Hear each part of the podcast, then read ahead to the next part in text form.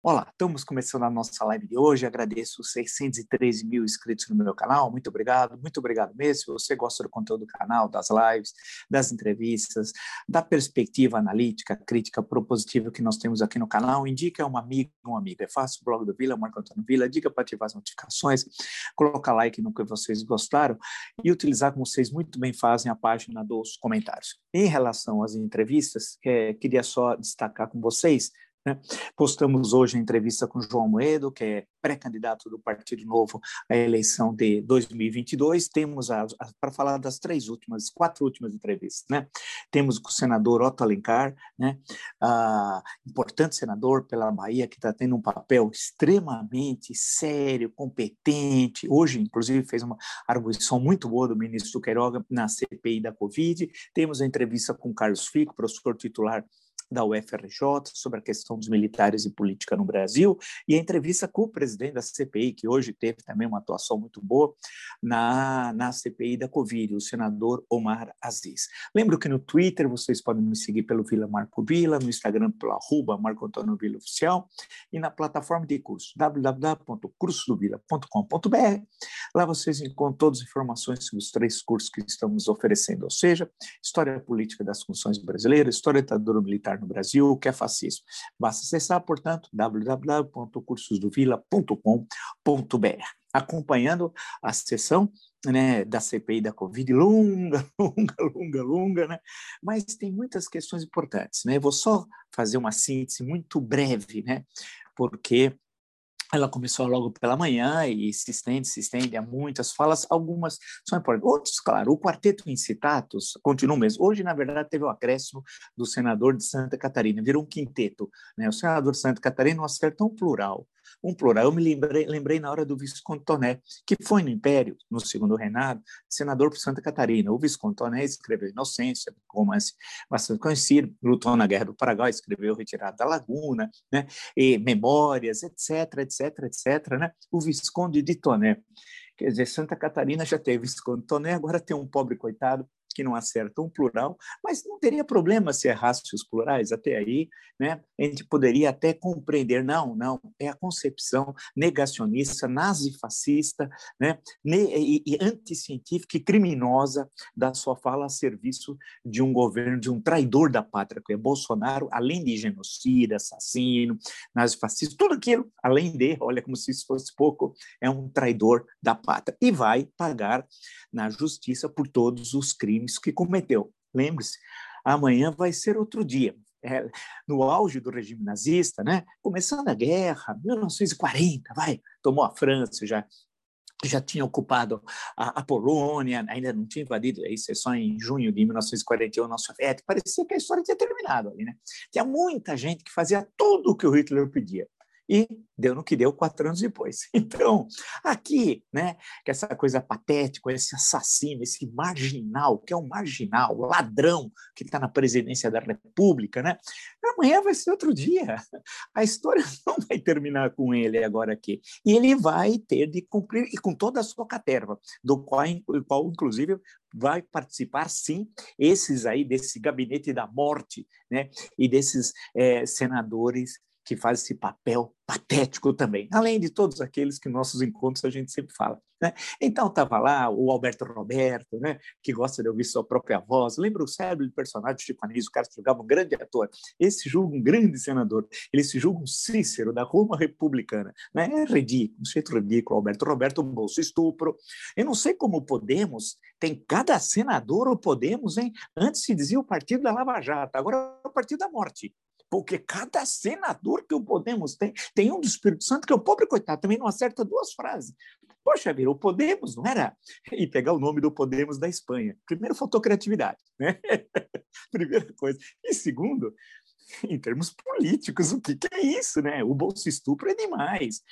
Se pronunciou hoje, outra vez o Francis Soir, do Rio Grande do Sul. Eu chamo ele de François, ou de Harvard, como ele leu o documento uma vez. University. E essa revista francesa, France Soir, hoje, inclusive, voltou a falar uma fake news. Sabia que um dia teve Paulo Brossard representando. Hoje tem um criminoso que ele é criminoso, a fake news, ele sabe que aquilo é mentira, e fez muito bem o senador Alessandro Vieira de denunciar no Conselho Ético. Não vai dar em nada. Mas que vergonha para o Rio Grande do Sul, hein? Que vergonha saber que um dia teve... Não, e figuras históricas que o Rio Grande do Sul teve. Puxa vida, é difícil encontrar um estado do Brasil que ao longo da história republicana produziu quadros tão brilhantes como o Rio Grande do Sul. Agora tem, agora tem esse indivíduo Francis Soir, que é um pobre coitado. E apareceu no finalzinho o, o Bezerra, é grande, o incitato às avessas, né? ou, perdão, o Cincinato às avessas, é o quarteto incitatos, que hoje tem o acréscimo, virou quinteto, mas o, o, o, o Cincinato às avessas, lembrando a Roma republicana, grande figura de incitatos, esse é o contrário, né? esse não serve o interesse público, ele faz o contrário. E eu estou usando a, a, Folha de São Paulo como fonte. PF indicia líder do governo Bolsonaro sob suspeita de propina de 10 milhões de reais em obras no Nordeste. Fernando Bezerra Coelho, MDB Pernambuco, teria recebido valores em troca de benefícios a construtoras quando era ministro da Integração Nacional. Aí fala do pai, fala do filho. O importante é isso, é uma família unida, né?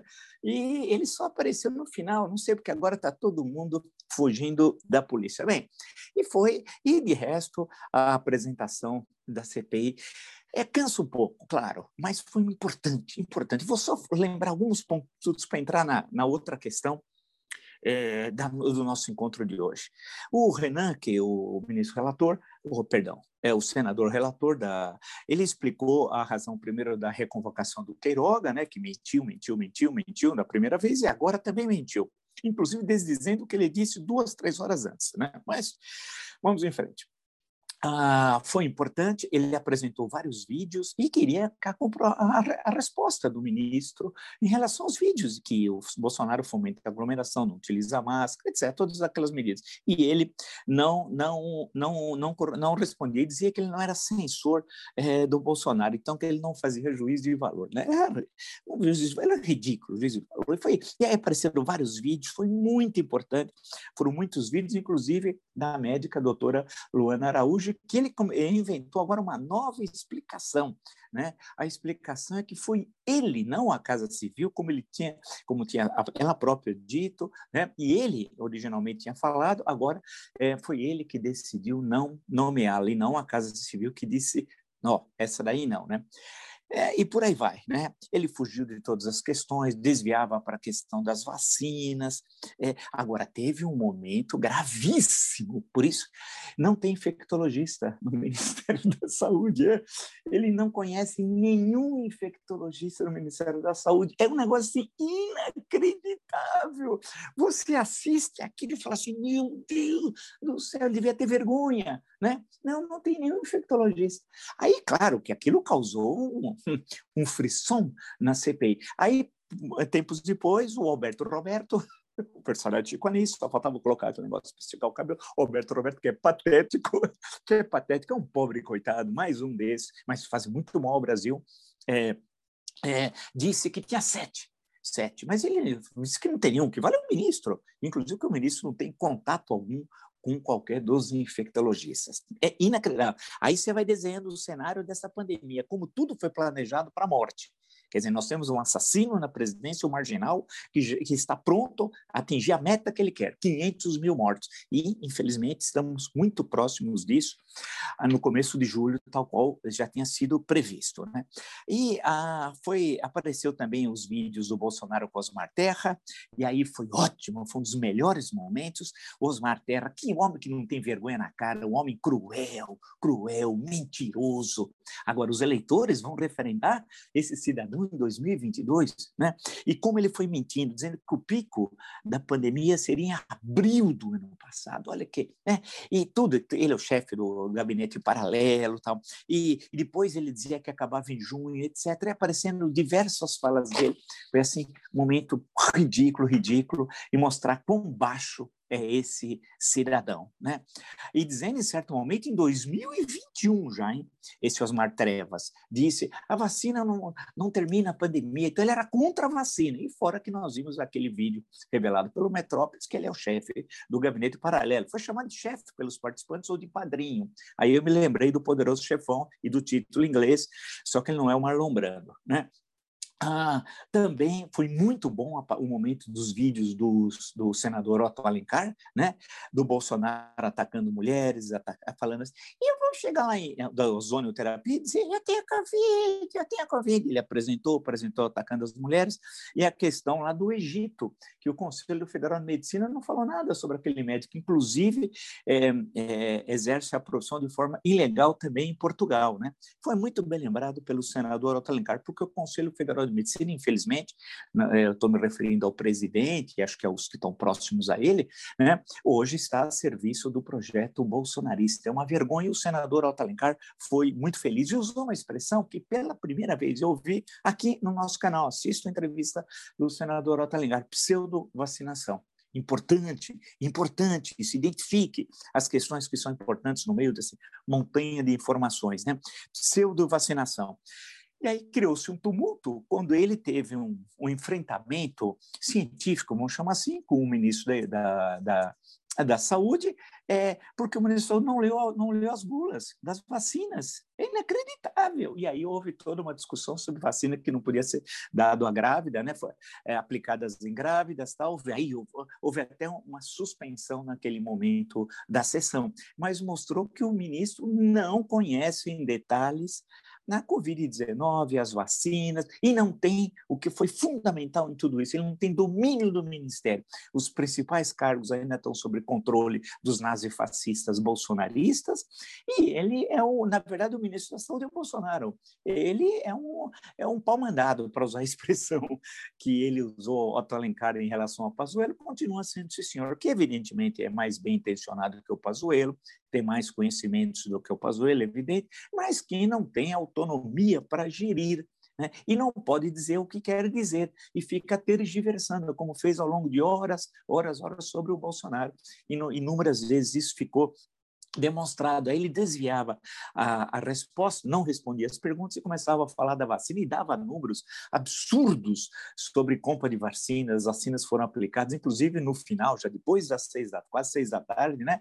O relator ah, fez questão de pegar os números que a consultoria do Senado tem e que não batem, claro, com os números que o ministro apresenta. Em suma, nesse ritmo de vacinação, nós vamos chegar a 2022 e dessa forma, não só o vírus vai continuar circulando, como novas cepas cepas, infelizmente, vão, vão, vão se desenvolver aqui no Brasil. E sem isso, não, primeiro, continuaremos perdendo vidas, segundo, não haverá recuperação econômica e o caos vai continuar. É esse o cenário. E a partir dali, por todos esses depoimentos, é possível ver como que teve uma ação planejada do criminoso Bolsonaro, do marginal, na morte de meio milhão de brasileiros. E ele vai pagar por isso, vai ter muitas ações na justiça. Eu fui o primeiro a lembrar disso. Ontem nós tocamos essa questão que muitos já estão começando a falar, mas pode garantir, muitos vão acionar a União, vão receber indenizações, claro que não significa é, perder os entes queridos, mas vão receber uma indenização, e a União vai processar o gestor responsável, que a começar certamente pelo criminoso Bolsonaro. Então, em tudo isso que foi passando, tem um documento muito importante que eu recebi hoje da CPDISA. A CPDISA eu vou só é, informar aqui para vocês, é o centro de, vocês podem colocar é, cepedisa.org.br, cepedisa é C-E-P-E-D-I-S-A.org.br, é o Centro de Estudos e Pesquisa de Direito Sanitário. Né? E tem um longo texto de 200 páginas chamado A Linha do Tempo da Estratégia Federal de Disseminação da Covid-19. Isso é importantíssimo a linha do tempo da estratégia federal de disseminação da Covid-19, ou seja, você teve um planejamento da morte. É isso que está dizendo aqui. Aí vem a, uma, um resumo, dá uma minuto. Estudo elaborado no âmbito do projeto de pesquisa, mapeamento e análise das normas jurídicas da resposta à Covid-19 no Brasil, desse centro CPDISA, que é da Faculdade de Saúde Pública da USP atualizado mediante solicitação da CPI, criada pelo Congresso. É um documento em data de 28 de maio e é um documento importante e estarrecedor. Há todo um levantamento cronológico e vai mostrando a intencionalidade da ação do governo. Isso daqui é crime de lesa humanidade. a intencionalidade. Eu estou na página 2, por exemplo, né? e aí está bem claro das ações de intencionalidade. Então, há uma, uma introdução de, de pouco mais de 20 páginas, e aí vem toda uma cronologia né, de, dos fatos. Né? Vem uma linha do tempo, se assim preferirem, né, a partir da página é, 28, né, e é estarrecedor uh, o documento. Então, eu recomendo a vocês que vale a pena vocês consultar. Por outro lado, uh, eu observei também, ainda para ficar na questão da CPI, que tem depoentes lá na frente que estão na, vão ser chamados, que estão começando a fugir para os Estados Unidos. Essa é uma estratégia para não depor. São criminosos do gabinete paralelo da saúde, são assassinos, criminosos, né, que colaboraram com esse morticínio, essa matança é que nós estamos assistindo no Brasil, essa carnificina.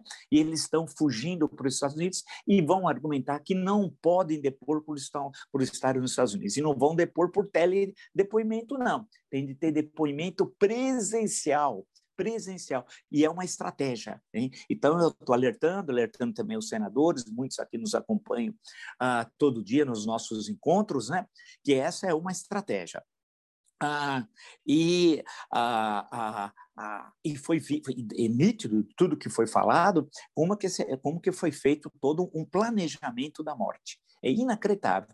Aí configura crime de lesa humanidade. Isso no conceito lá que nasceu no julgamento de Nuremberg. Mas aqui, no Brasil também, nós temos os crimes de saúde pública, batemos de frente também com a Constituição e assim por diante. Isso tudo me fez pensar e analisar, e olhando outros fatos hoje aqui do dia que são extremamente preocupantes, que é o seguinte, e esse ponto é importante. Esse ponto é importante, insisto, grifando. Eu estou citando como fonte aqui o UOL, a STF, Supremo Tribunal Federal, né, entenda-se, marca sessão de emergência para discutir suspensão da Copa América. Repetindo, STF marca sessão de emergência para discutir suspensão da Copa América. Continuando, o STF marcou para quinta-feira desta semana uma sessão extraordinária para tratar com urgência e decidir a respeito da realização ou não da Copa América no Brasil. A audiência faz parte de um processo que foi impetrado lá pelo PSB, pelo deputado Júlio Delgado, que é um conhecido deputado de Minas Gerais, né, que tem a relatoria da ministra Carmen Lúcia. Segundo o despacho, os, minutos, os ministros deverão analisar ao longo de 24 horas, em plenário, como proceder com a competição. Carmen Lúcia argumentou que a marcação de sessão extraordinária deve ser excepcional urgência e relevância do caso e da necessidade de sua célere conclusão, considerando que se noticia o início da competição desportiva para o próximo dia 13 de junho aí tem os advogados das partes, etc. Tal. É, a minha pergunta, e hoje também tive conversando rapidamente com o general, dizendo que o Bolsonaro continua esticando a corda, continua esticando a corda, e tem toda a razão, ele continua esticando a corda. Aí eu peguei essa notícia e associei uma outra, né? Mostrando como as coisas não são ocidental. Primeiro, toda a matança, o morticínio que nós assistimos aqui, a carnificina que ele planejou da morte de brasileiros, desse caos que faz parte do projeto nazifascista do Bolsonaro. Em seguida, aceitar a Copa América em 10 minutos, quando os países ficaram mais de um ano para Colômbia e Argentina para organizar a Copa América e não vão realizá-la, um, principalmente pela razão política, de conflitos políticos intensos, né, o caso da Colômbia, e outro, lá também tem problemas da Covid, mas a questão política se sobrepôs, e no caso da Argentina, a questão da pandemia. Ele aceitou em 10 minutos, ficou meses para fazer a compra das vacinas, né? Isso, como é de conhecimento de todos. Aí eu associei isso e aí é importante, hein? Ao Estadão, líder do governo diz que vai chegar a hora em que decisões do judiciário não serão mais cumpridas. A ameaça foi feita ao comentar a determinação do STF para que o governo realize o censo demográfico é, em 2022. Ricardo Barros é um sujeito perigoso, acho eu, a ordem pública, perigoso a democracia, o Estado Democrático de Direito e a Constituição. Homem perigoso, perigoso a República, as instituições, ao Brasil. Esse senhor, é, é, ele fez esse ataque numa reunião é, da CNI, salvo engano aqui, é, da Confederação Perfeito, ah, numa, num evento organizado pelo Correio Brasilense e pela Confederação Nacional da Indústria. E isso aqui é importantíssimo. É, quando ele fala isso, que vai chegar a hora é, que decisões do, do judiciário não serão mais cumpridas, se você associar isso com a Copa América, e o que eu, estou querendo dizer, você vai perguntar assim, mas o que tem a ver a Copa América? Tem a ver. E se o STF dizer assim, olha, tendo em vista a grave situação sanitária que o Brasil vive, tendo em vista a legislação existente aqui no Brasil, aí vai passar pela Constituição, pelo, pelo, pelo Código é, Penal, por tudo que tem aí, né? Não é possível realizar a Copa América num momento que o país tava, pode atingir rapidamente, e agora vem a terceira onda, todos os especialistas dizem que daqui a uma semana isso já vai estar nítido, infelizmente, com o número de mortos diários aumentando rapidamente, o STF pode dizer assim, olha, não é adequado fazer a competição nessas circunstâncias. Ela teria de ser adiada e ser realizada aqui, sem problemas, quando o Brasil tivesse condições para tal. Entre outras coisas, porque será em seis anos, a quarta Copa América realizada, que só tem uma razão a sua realização, qual? É virar caça-níquel para a Comebol, que diz que gastou na organização, ou recebeu já com antecedência, 30 milhões de dólares e que a todo custo, a qualquer preço, realizar a competição. Como foi informado, inclusive, na própria CPI, não são só 650 pessoas, 65 por delegação, são 10 que, que estariam presentes aqui. São mais de 2 mil jornalistas, mas isso, em suma, você tem um número aproximadamente de 5 mil pessoas, no mínimo, no mínimo, porque a princípio não teria público, que estarão se circulando, que vem de países diferentes em situações sanitárias extremamente diferentes. Todo mundo sabe a gravidade do que está acontecendo é, na América do Sul e especialmente do que está nós aqui sabemos o que está acontecendo aqui no Brasil. É uma irresponsabilidade absoluta. É no sentido, outra vez, tentar desviar a atenção. Né? Mas isso faz parte também desse projeto, ou seja, é esquecer que existe a Covid e criar sempre. Lembra a Olimpíada de 36 em Berlim? Né? é bom esquecer. Né? A Olimpíada de 1936 em Berlim e todo o significado daquilo para o projeto nazista. Né? Tem o clássico até, o filme sobre a, sobre a Olimpíada. Bem, aqui é claro que o sinal é esse também. Né? É, e imagine o seguinte, se o STF dizer não, vai seguir o que diz o Ricardo Barros, Bolsonaro, que é, não vai cumprir, porque vai chegar a hora que decisões do judiciário não serão mais cumpridas. Isso juntando com uma outra questão. Ele prepara o golpe de Estado. Quando eu tenho insistido falar nisso, não é aleatório, não é no panfletarismo, é discutindo concretamente né, com base no conhecimento histórico. Hoje, inclusive, eu estava vendo aqui, passei pelo golpe de 37, né, do golpe do Estado Novo, passei aqui, estava justamente passando pelo golpe de 29 de outubro de 1945, a queda de Getúlio. A nossa história é marcada por golpes e pela presença de militares. Lembra, como eu já disse nos nossos encontros, durante um século, desde 1889 até 1990, a participação dos militares na cena política, algumas vezes por longo período, como durante os 21 anos da ditadura militar. Houve um interregno, 25 anos, relativamente tranquilo, ou seja, entre 1990 e 2015. Né? Naquele período, nesse período, ah, houve ah, um processo que o exército, especialmente, saiu da cena política e houve um erro né, por parte das, do, do, da, da, da, no, da, nova estrutura democrática constitucional construída pela Constituição de 88. Deveria, sim, ter uh, ocorrido várias coisas. Uma delas, mudar o currículo, os currículos militares, mudar a forma de promoção dos militares, ter uma política de defesa nacional que adaptasse o exército ao mundo pós-Guerra Fria. Tudo isso não ocorreu, foi deixado meio num canto. E aí voltaram com aquele ressentimento, afinal ficaram um século tendo intervenções constantes na cena política, a partir de 2015, naquele processo que vai levar ao impeachment no ano seguinte de Dilma Rousseff, e daí para frente você tem um processo de militarização ainda no governo Temer, mas muito mais agravado a partir de 2019 com Bolsonaro. E aí e vivemos essa terrível situação. Então, de um lado, veja, você tem todo esse processo que ele construiu, porque a CPI está provando, e o seu relatório final vai falar em crime de responsabilidade do Bolsonaro, pode garantir, isso é líquido e certo, porque e não é um crime, são muitos crimes, muitos crimes, né? E comprovados com uma ampla documentação, e vai ter mais atritos ainda na CPI quando aparecer o, o gabinete paralelo, que eles vão ter de comparecer. Né? E aí eles vão, realmente, na hora do gabinete paralelo vai ser um desastre, e tem de convocar Carlos Bolsonaro, o assassino, né?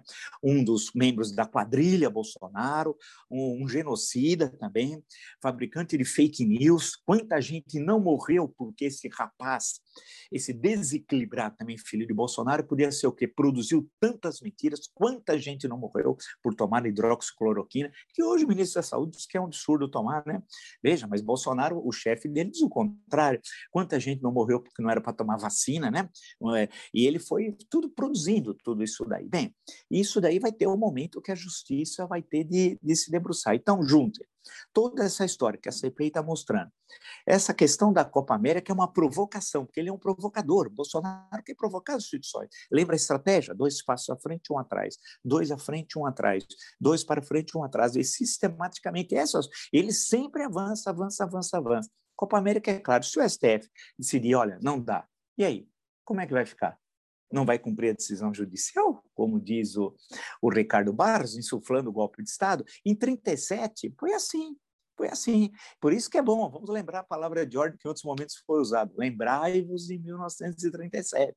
Né? Lembrai-vos, e o parlamento foi cedendo, foi cedendo. Teve parlamentares presos, um senador para deputados, né?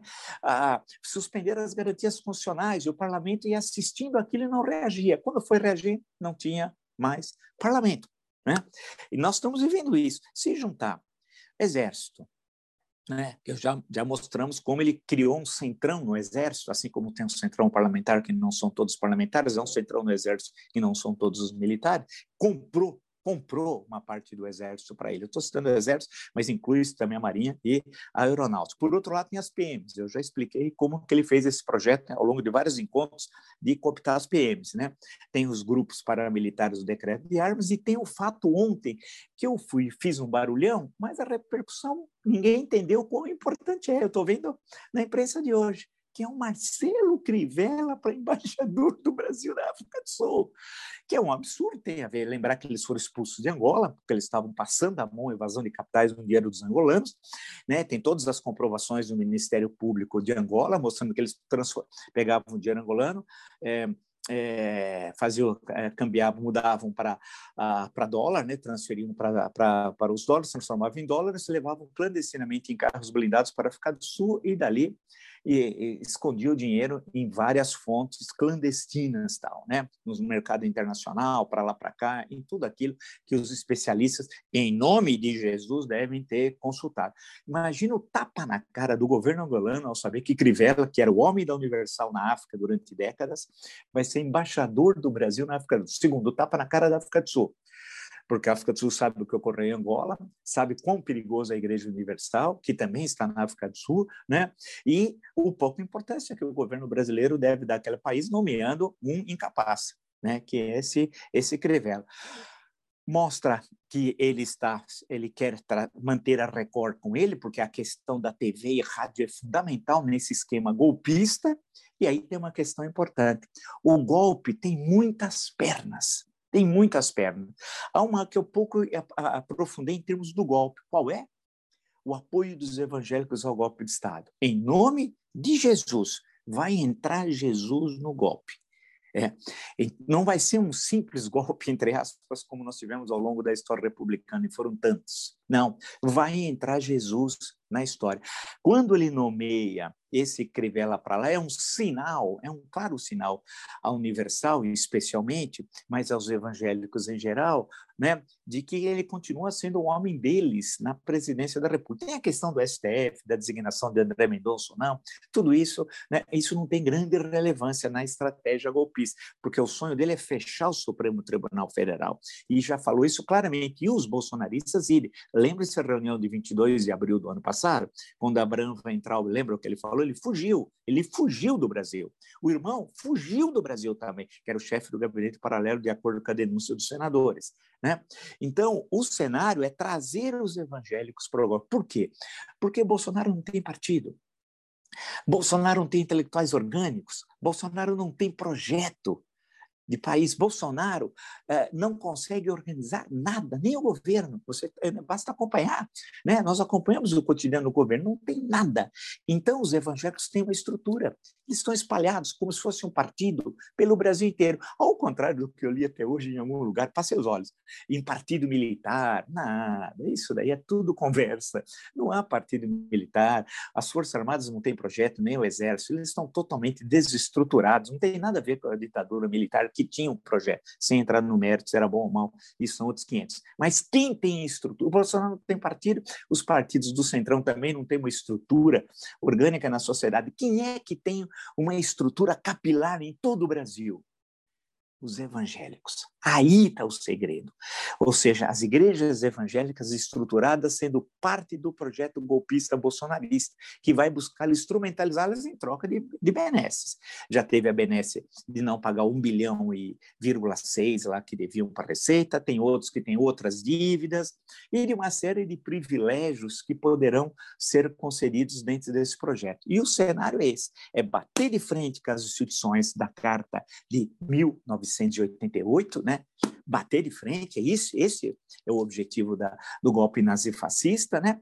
que é um, nós somos um Estado laico também nessa questão, você bate, bate de frente, atacar as instituições, ele se sente ameaçado pela CPI da Covid, eu fui o primeiro, vocês são testemunha a mostrar que o locus fundamental da luta política ia passar, quando ela fosse constituída, na CPI da Covid, e acertei em cheio, porque ele está desesperado. Os documentos vêm, os documentos vêm, os documentos vêm e vão comprovando. Por outro lado, algumas investigações que a Polícia Federal está desenvolvendo comprovou né, tudo aquilo da, da, das contas falsas do Facebook, da própria casa dele, lá no Rio de Janeiro, movimentando todo o Palácio do Planalto, todo o regimento militar.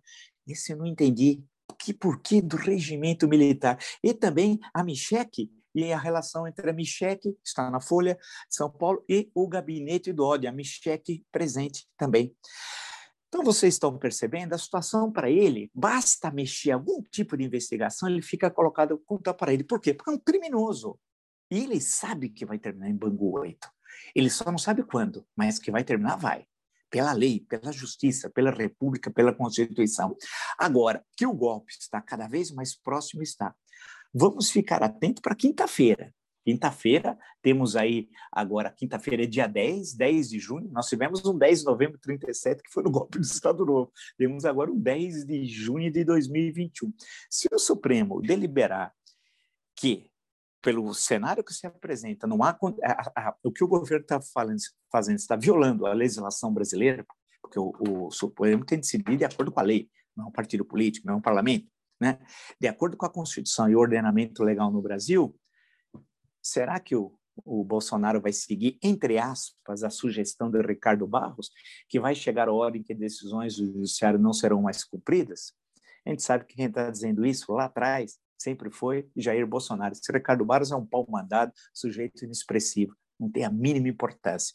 Né? Na hora que o Brasil for uma democracia de fato, com partidos, voto distrital, um outro sistema, certamente o Paraná vai ter um melhor representante do que esse indivíduo, esse elemento. Nem cidadão ele é, um elemento. Né? Mas ele é nada. Ele é um pau mandado, ele fala isso, fala isso para o Fernando Henrique, fala para o Lula, fala para Dilma, ele está a serviço em busca dos seus interesses pessoais, nada republicanos, ponto. Né? A questão é o seguinte: e se o STF, na quinta-feira, decidir que não dá para fazer Copa América?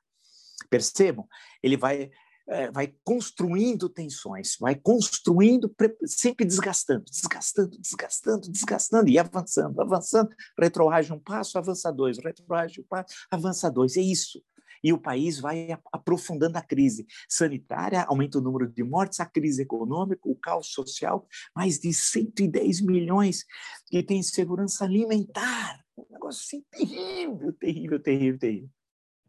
Vamos ver o que vai acontecer, mas que ele caminha para o golpe de Estado, ele caminha. Se você gostou dessa e de tantas outras lives no meu canal, está entre os É, 600, foi até ver que eu te esqueci.